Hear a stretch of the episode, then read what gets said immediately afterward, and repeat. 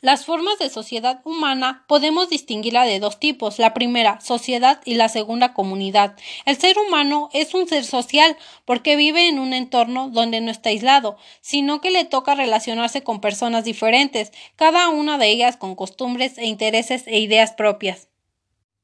Los ciudadanos, en la toma de decisiones respecto al manejo de los recursos y de las acciones que tienen un impacto en el desarrollo de las comunidades en el sentido la participación social se concibe como un legítimo derecho de los ciudadanos, más que con una concesión, es una institución.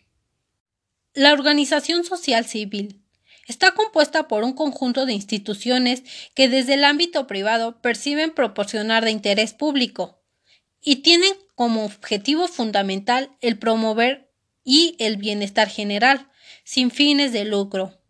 Los principios de acción son la solidaridad y el bien común. La democracia es considerada como la forma de gobierno justa y convirtente para vivir en armonía. La democracia es ideal y participación de la ciudadanía. Es un factor que materializa los cambios, por lo que es necesario que entre más gobernantes y ciudadanos establezcan un diálogo para alcanzar un objetivo común. Es importante señalar que las organizaciones sociales han jugado un papel fundamental en la actualidad, ya que permiten que todos los individuos organicen sus visiones e intereses para lograr diferentes objetivos y metas del entorno social.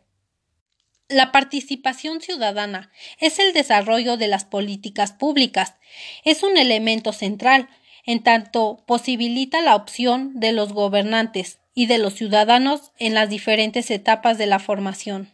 Permite generar políticas en efecto, son más efectivas y cercanas a las necesidades reales de la población. De igual manera, Así, es importante que las organizaciones permitan ahorrar tiempo en mejor medida y sus objetivos sean claros y sobre todo que esté organizado el orden social del trabajo y de las instituciones.